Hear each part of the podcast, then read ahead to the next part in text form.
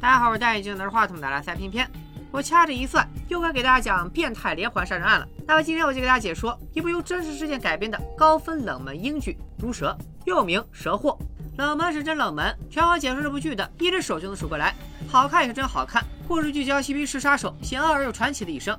故事主角名叫小黑，生性狡猾冷血，堪比毒蛇。他的一生极具传奇色彩，谋财害命，毒杀了二十人，却凭借极高的智商流窜于东南亚地区，把印度、泰国和尼泊尔警方玩弄于股掌之中，连续三次成功越狱，脱罪长达三十年。而且在刑满释放后，小黑聘请经纪人，联系各大电影公司，一边收费接受采访，一边出售关于他的影视剧改编权。他卖力营销自己，一度成为受媒体追捧的流量明星，一组男神阿米尔汗都差点跟他合作拍戏。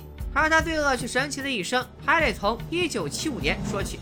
此时，嬉皮士运动的野火正在欧美呈燎原之势迅速蔓延。年轻人们为了表达对民族主义和传统政治的抵抗，纷纷背上背包，背井离乡，过起了自由的流浪生活，却也给了居心叵测之人可乘之机。一九七五年九月二十七日，美国加州的特蕾莎背上背包，独自来到泰国曼谷。他对西方的习俗和宗教彻底失望，决定去尼泊尔的一家寺院出家，从此再无世俗的欲望。可惜他没有七博士那么好命，并没有找到鬼法师。在出家之前，特丽莎想最后疯狂一把，在当地人煤球的盛情邀请下，到夜色公寓寻欢作乐。殊不知自己已经被盯上了。单身女性背包客背包里露出的大叠支票，无一不散发着致命的诱惑。毒蛇逡巡片刻，迅速出击，扑向猎物。小黑自称是一名珠宝商，邀请特蕾莎过来的煤球就是他的手下。小黑凭借个人魅力和花言巧语，很快卸下了特蕾莎的心房，把她带到了夜店续摊，并趁她不备，往饮料里下了迷药。特蕾莎逐渐失去了对身体的控制，她用尽最后一丝力气求救，可顾客们都熟视无睹，眼睁睁看着她被小黑和煤球架上了车，一脚油门踩到底，骑着一路向海边开去。杀人非但不会让小黑产生负罪感，反而给予他前所未有的自由。Did they catch you? Nobody has ever caught me, Ajay. No one.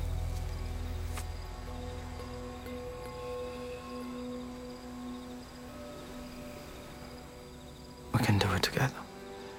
在他的蛊惑下，梅球给特蕾莎穿上泳衣，抱着她瘫软的身体走向海里。特蕾莎的意识始终是清醒的，身体却在迷药的作用下动弹不得，只能看着自己渐渐沉入海底，直到死亡。第二天，渔民将特蕾莎的尸体打捞上岸，曼谷警局却没有调查，就以意外溺亡草草结案。一条生命的消失，竟像石沉大海，没有激起半点水花。而这只是毒蛇小黑累累罪行的冰山一角。表面上他是宝石经销商，私底下则是谋财害命的杀人魔。为了跨国走私宝石，他还物色各种各样的目标，在获取他们的信任后，对其下药，夺取他们的金钱和生命，再顶替他们的身份，游走在东南亚地区，甚至中国香港，一套操作早已驾轻就熟。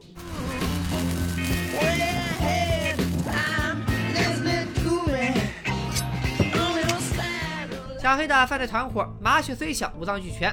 煤球是印度人，负责物色并接待目标。他的情妇大波浪是法裔加拿大人，负责依靠性别优势博取女性受害者的信任。唯独小黑的身份是个谜，看外貌多半和亚裔沾边，可能也会说一口流利的法语，没人知道他的底细。我们重点介绍一下大波浪。其实，在五个多月前，她还是一个循规蹈矩的少女，在前男友朱哥的陪同下，离开故乡魁北克去曼谷，在飞机上认识了世上最有魅力的男人小黑。朱哥突然呕吐不止，给了大波浪和小黑独处的机会。小黑神秘又忧郁的气质，加上看似无比真诚的花言巧语，无形中拉近了两人之间的距离。从此，小黑和大波浪之间的书信来往就没断过。小黑的信那叫一个热情似火，整理成册就是一本骚话大全，轻易打开了姑娘的心房，甚至让她背井离乡奔赴曼谷。然而，小黑就像每一个海王一样，因为软玉温香入怀，他却摇身一变成了坐怀不乱的柳下惠。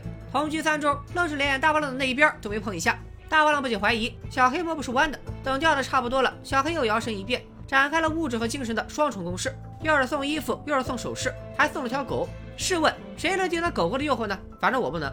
就这样，大波浪被 PUA 拿下，乖乖跟着小黑去海滩旅游。然而，这都是小黑阴谋的一环。美丽的大波浪是最好用的诱饵，小黑利用它和一对夫妇套上近乎。四个人原本相谈甚欢，未成想那对夫妻突然闹肚子，随后就不知所踪。到了晚上，小黑二人来到那对夫妻的房间，房门没锁，映入眼帘的是血迹和颜色可疑的排泄物。那对夫妇则在房间里生死未卜，小黑丝毫不慌，非但没有叫救护车，反而拿走了他们的现金和护照。大波浪明白了，原来这一切都是小黑设下的圈套。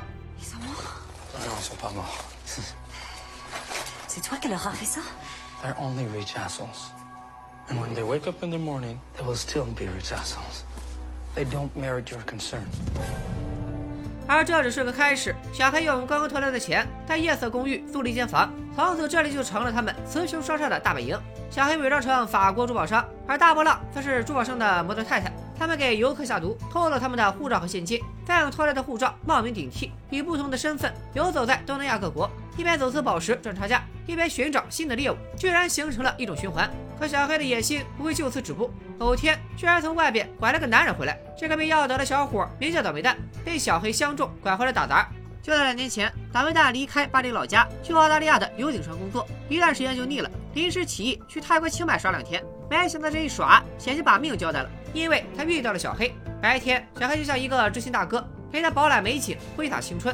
到了晚上，他终于露出獠牙，在小黑的天真表演下，倒霉蛋很快上吐下泻，几近昏厥。小黑顺势以治病为借口，把倒霉蛋带回了夜色公寓，看似悉心照料，其实每天给他喂的都是慢性毒药。可怜倒霉蛋看不透其中的奥妙，不好意思无故受人恩惠，把家务都一肩挑。直到有一天，小黑的宠物猴偷吃了他的药。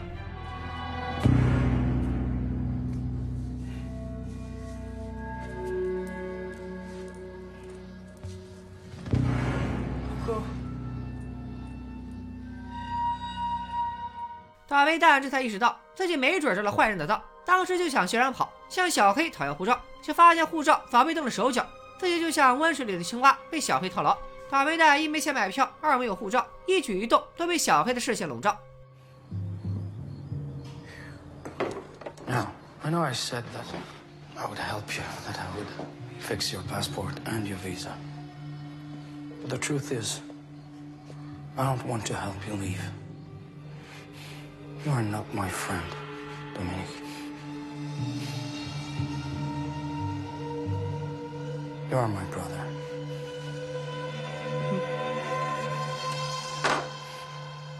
This is where you belong. 但倒霉蛋从未放弃过希望。他发现小黑把受害者的护照和现金藏在了保险柜里，并偷偷记住保险柜钥匙的位置，伺机而动，等待机会。而小黑那边为了获得稳定的宝石供货渠道，亲自出马出卖色相，勾搭上了一个叫阿莲的曼谷女人。阿莲掌握着稳定的货源，还在曼谷有线下实体店。最关键的一点是，阿莲的父亲是曼谷警局高官，有了他的庇护，小黑再无后顾之忧，胆子也随着膨胀，甚至把嬉皮士背包客们直接带回夜色公寓，下药、盗窃、抛尸一条龙。小黑和阿莲的亲密接触，自然引起了大波浪的不满，也为未来埋下了隐患。一九七五年十一月，小黑和大波浪顶着假身份来到香港，一边出售走私的宝石，一边在街头目测着新的猎物。路边珠宝摊里，一个戴眼镜的小伙吸引了小黑的注意，他从头到脚都散发着一股天真的味道，仿佛在说：“我是肥羊，快来吃我。”小黑暗中观察，发现小伙东摸西瞧，却面露难色，立刻凑过去和小伙套起了近乎，轻易套出了对方的底细。小伙名叫阿强，和老婆阿珍离开老家荷兰，来东南亚穷游。阿强本想给妻子阿珍买一枚戒指，作为他们爱情的证明，奈何囊中羞涩。小黑笑了，这不是巧了吗？他就是珠宝商。小黑答应以低于市场价一半的价格卖给阿强一只镶嵌钻石和蓝宝石的白金戒指。买卖做成了，交情也就结下了。小黑顺势邀请阿强两口子去曼谷做客。正所谓拿人手短，阿珍、阿强自觉占了便宜，便不好再推辞。没过几天，就出现在曼谷机场。他们没有入住预定的酒店，而是跟随前来接机的煤球，直接去了夜色公寓。小黑对阿强他们的照顾可谓无微不至，包吃包住包陪玩。得知阿强结婚需要钱，他还主动伸出援手，用一顿掏心窝子的话打击阿强的自信心。I think every man must one day make a home. And say to himself, this is my life, this is my love, and this is who I am. But to get there, for a man like you and me, we must take our opportunities when they come. 他告诉阿强，现在就有一个赚大钱的机会摆在你面前，我这里有一颗钻石，提前卖给你，带回荷兰，你转手就能卖一万五。阿强犹豫了，想跟阿珍商量一下再做决定。朋友们，记住这句话：天上不会掉馅饼。如果真遇上了，小心被馅饼砸坏了脑袋。不管哪一行，水都很深，你把握不住。当晚的庙会上，大波浪又提出让阿珍买宝石，阿珍却沉默以对。既然软的不行，那就来硬的。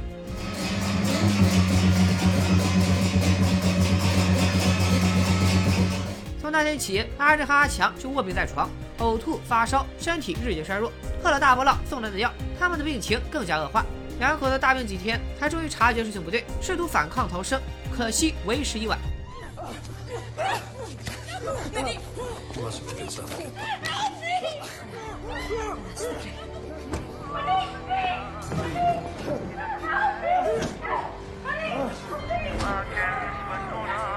两个月后，荷兰驻曼谷大使馆收到阿强哥哥的求助，说他弟弟阿强和弟媳阿珍失踪了，而咱们的小白也终于要登场了。小白作为荷兰驻曼谷大使的秘书，立刻向大使汇报情况。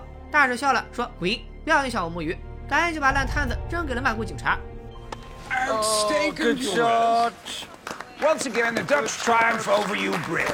正所谓入鲍鱼之肆，久而不闻其臭。在曼谷这片犯罪天堂，失踪和命案早就是家常便饭，掌权者早已人浮于事。小白联系曼谷警方，没想到全员放假去了。天大地大，放假最大，管你是杀人放火还是军事政变，哪怕英拉回国当总理了，也得等他们放假回来再说。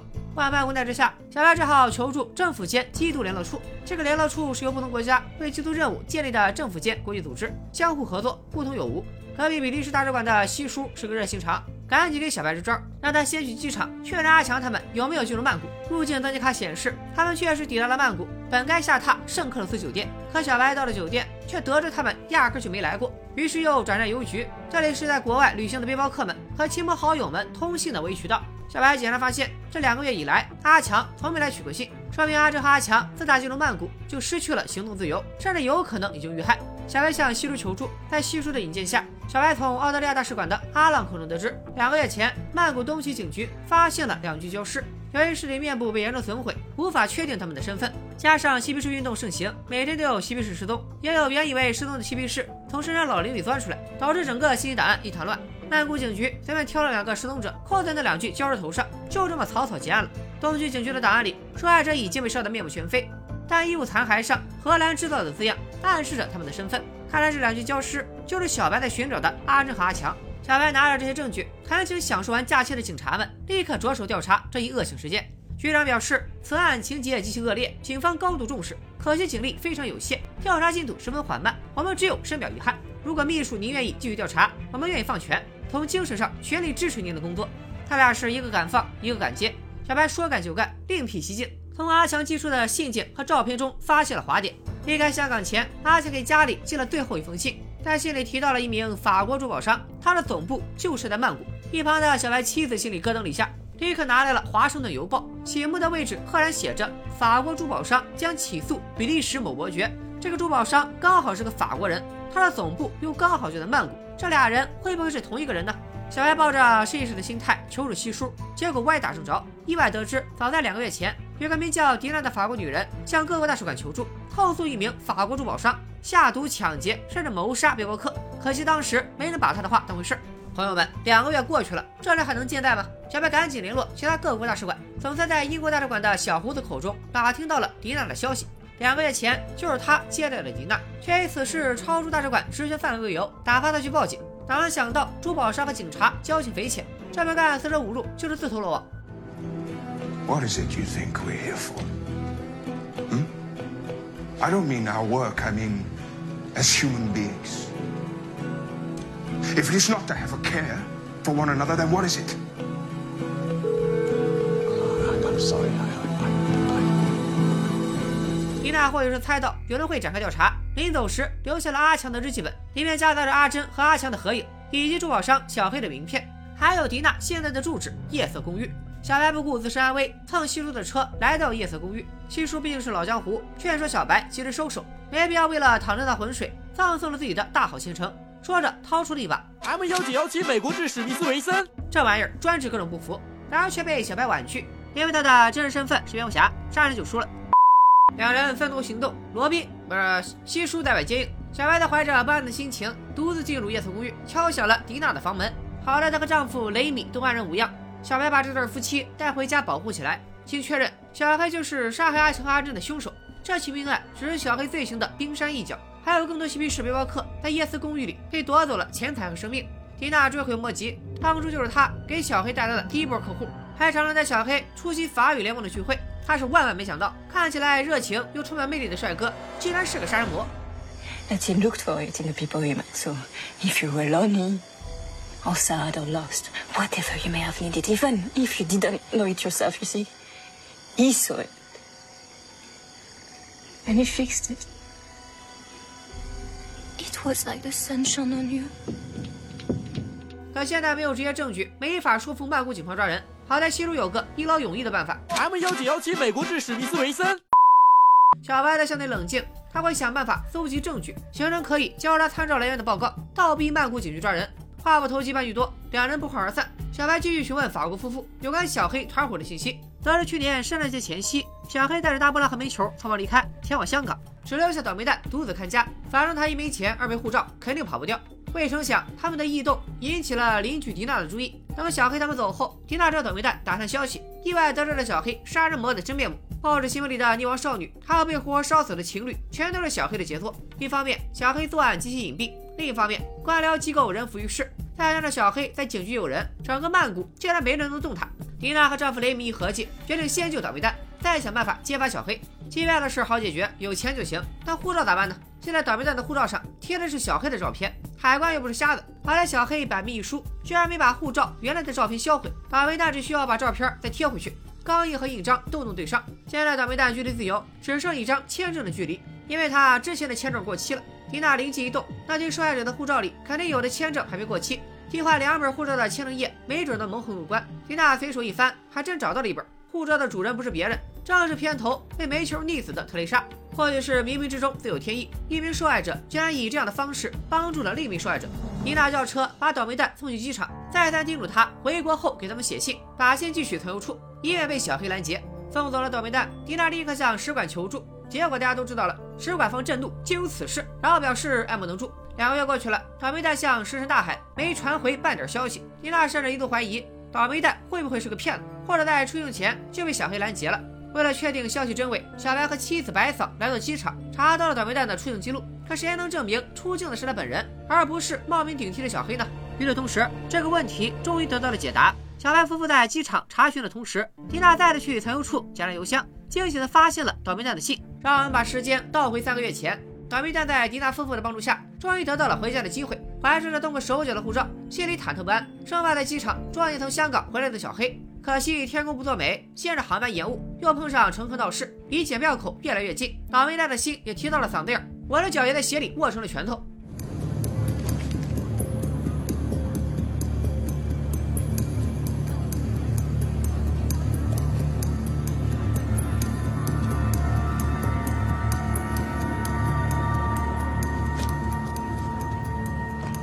Wait, 好在有惊无险，倒霉蛋顺利登基，心中满是劫后余生的欣喜。倒霉蛋回到了父母的怀抱，但平安无事是一回事，切实感到安全又是另一回事了。每天醒来，他都不敢睁眼，生怕看到夜色公寓的天花板。所谓的自由，只是黄粱美梦。直到三个月后，倒霉蛋才终于鼓起勇气给迪娜写信。迪娜喜极而泣，却没想到她等来的不只是信，还有最可怕的噩梦。You've had nothing from Dominic? No? Why would I? It's only we, uh, we just got back. And he's clearly been gone for quite some time. We're getting worried. Did you see him? No? 小黑提出捎带迪娜回家，为了防止小黑起疑，迪娜只好硬着头皮坐上了他们的车。另一边，小白夫妇听说迪娜去存油处迟迟未归，心里暗道不好，立刻赶到了存邮处，却还是晚了一步。得知迪娜和一个女人、两个亚裔男子一起离开了，派到那三个人就是小黑团伙。唯一的证人迪娜生命已危在旦夕，可迪娜的老公雷米只能独自回到夜色公寓。要是小黑看到了小白和白嫂，肯定会意识到自己的肮脏勾当被曝光了，当场就会杀迪娜灭口。雷米站在门口犹豫了片刻，一头闯进了小黑的据点。好在迪娜安然无恙，小黑不光没对他俩动手，反而给了迪娜一笔钱，作为帮他介绍客户的佣金。两口子连滚带爬回到家，立刻给小白打电话。雷米怂了，只想赶紧跑路，而迪娜的心中却升起一股勇气。刚刚小黑支付佣金的时候，他注意到手提箱里全是现金，还有好几本护照，可想而知，小黑他们这三个月里又干了好几票。如果自己就这样一走了之，那谁来找证据？受害者们在九泉之下岂能瞑目？双方约好分头行动。雷米照常出门上班，免得引起小黑的警觉。迪娜在暗中跟踪小黑，想办法拍下证据。小白通过大使馆的渠道查找小黑作案的痕迹。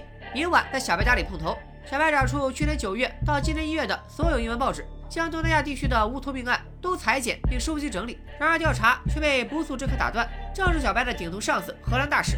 这几个月以来，小白滥用职权，越权查案，偏偏态度还特别强硬。什么英国大使啊，比利时伯爵啊，都被他骂了个遍。外面早就传遍了各大使馆，终于传到了荷兰大使的耳朵里。大使下达最后通牒，要是小白再这么胡作非为，他分分钟申请把小白召回海牙，让他提前过上钓鱼吹海风的养老生活。另一边，迪娜的调查险象环生。小黑作案后会将受害者的随身物品据为己有，从闹钟到收音机，甚至连眼镜都不放过。这些战利品如今都是他谋财害命的证据。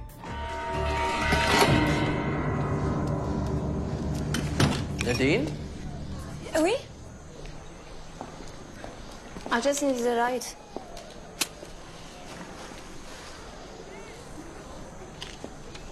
Yeah, I'm sorry. 好在一切有惊无险。迪娜和雷米带着拍照的证据和小白他们会合，结合报纸新闻、帅着的随身物品，还有迪娜的记忆，小白梳理出好几件谋杀案，甚至推测出小黑他们这三个月去了尼泊尔，还在尼泊尔的加德满都犯下了命案。三个月前，小黑他们确实没去香港，而是转战尼泊尔的加德满都。小黑为大波浪准备的出国护照上，正是那对荷兰情侣中阿珍的名字，这让大波浪的内心开始恐惧动摇。到达加德满都后，小黑一边寻找新的猎物，一边却住着豪华酒店，参与豪赌，花钱如流水。他花出去的每一分钱上面都沾满了鲜血。看到黑心钱被挥霍一空，连住宿费都搭进去了，大波浪的心态终于崩了。他受够了，不想干了。可小黑能让他走吗？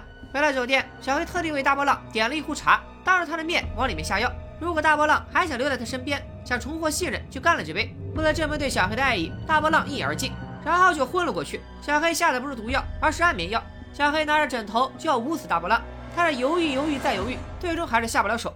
大波浪一觉醒来，看到枕边的玫瑰，知道自己通过了考验，但是他心里的坎儿还好端端的立在那儿，迈不过去。大波浪出门散心，正好看到了库玛丽女神。每一代库玛丽女神都要通过严苛的试炼和层层选拔，才能从同龄人中脱颖而出。可一旦当她月经初潮来临后，就会被另一个年轻小姑娘取代，最终嫁给一个抠脚大汉，在无人问津的角落里了却残生。大波浪仿佛在女神身上看到了未来的自己。对于小黑而言，她也像是库玛丽女神。现在的小黑爱她，崇敬她，但她最终也会被另一个女人取代。为了巩固自己在小黑心中的地位，你们猜大波浪干啥了？没错，他居然主动寻找了猎物。一对怀揣两颗红宝石的天真情侣。等小黑回到酒店，看到房间里一对陌生情侣时，连他都有些蒙圈。但肉都送到嘴边了，不吃岂不是辜负了大王的好意？情侣二人打算明天上山，小黑顺势要开车送他们去。等待着他们的是下药、抢劫、谋杀、焚尸一条龙。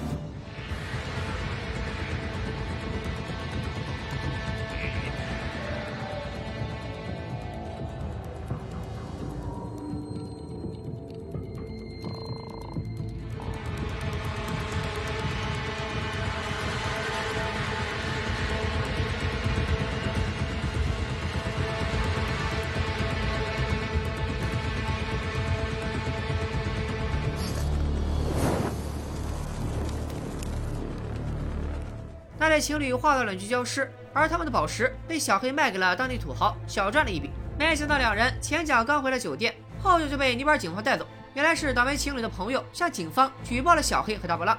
可是当警方让他指认时，他又犹犹豫豫，最终放走了这对杀人魔。但小黑和大波浪这次也在尼泊尔警方这里留下了案底，为将来被捕埋下了伏笔。经历了这次小波折，小黑和大波浪的关系更加亲密，犯罪也愈加肆无忌惮。他们和煤球离开尼泊尔，先去隔壁印度霍霍了一圈。又转战香港坑蒙拐骗，边杀人边旅游，整整闹了三个月才回到曼谷。不过这些都是毒舌小黑身份暴露，专家根据线索和小黑团伙的口供整理出的内容。一九七六年的小白手里只有一些间接证据，勉强拼凑出小黑的行动轨迹。迪娜和雷米继续回公寓待命，小白则带着装订成册的资料寻求西叔的帮助。听完小白的分析，西叔立刻带小白去找澳大利亚大使馆拿了。还记得小黑在海边毒贩的那对夫妻吗？也许当时小黑的技术还不纯熟，也可能是那对夫妻命大，两人在医院住了两周，居然侥幸活了下来，并向澳大利亚大使馆求助。那对倒霉夫妻事后回忆，他们在昏迷前最后见到的人是一对古怪夫妻，丈夫是说着流利法语的亚裔混血，妻子是法裔加拿大人，他们还带着一条白狗。这句话如五雷轰顶，小白掏出了迪娜拍摄的大波浪的照片，里面赫然有一条白狗，特征完全符合，这下证据确凿。小白拿着这些证据向警方施压，这回警方终于坐不住了。今天下午就搜查夜色公寓。白嫂立刻给迪娜和雷米打电话，分享这个好消息，他们再也不用冒险当卧底了。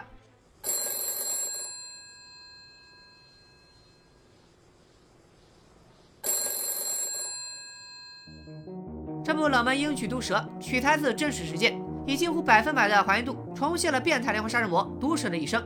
毒蛇是印度人和越南人的混血，四岁时被父亲抛弃，不得不跟着母亲改嫁到法国。在当时的法国，他这样的亚裔混血是彻彻底底的社会底层，想实现阶层跃迁，无异于痴人说梦。毒蛇的母亲，他最亲近的人，却在他生命中最重要的时刻给予他迎头痛击。就连他的妻子也不能理解他，在人生的低谷离他而去。或许是以上种种造就了小黑这条畸形的毒蛇。他的目标都是西方嬉皮士，那些在他眼里宠名优渥却不知珍惜、装模作样的寻求自由的年轻人。毒蛇抢走别人的护照，不光是为了继续流窜作案，似乎也是在剥夺对方的身份，并取而代之，用杀人的方式夺取本不可能得到的东西。这么看，毒蛇杀人不是为了积累财富，而更像是一种复仇。毒蛇并不是一部恐怖片，在这看剧的时候，我不止一次感到不安，仿佛真的有一条毒蛇在看不见的角落里盯着我。因为毒蛇的身上似乎很少出现人性。后来他锒铛入狱，接受采访时说：“如果有人问我是否感到悔恨，我会回答他们：抗日机枪的军人会被击杀一百个敌人而悔恨吗？美国战斗机飞行员会被朝我家乡扔下汽油弹而悔恨吗？不会。”警方的漠视，大使馆的抽离，更加笃定了他的看法。当生命的价值掉到尘埃里，所有人都是行尸走肉。在这样的环境里，即便谋财害命，也只是一种无足轻重的生活状态。好在世界上还有小白、白嫂和西叔、迪娜和雷米这样的突蛇者，在黑暗中发光，让毒蛇无处遁形。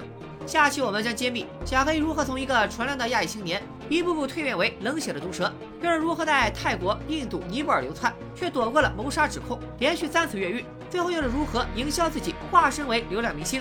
本期点赞过十万，我就加班加点给大家干出毒蛇的下集。咱们下期再见，拜了个拜。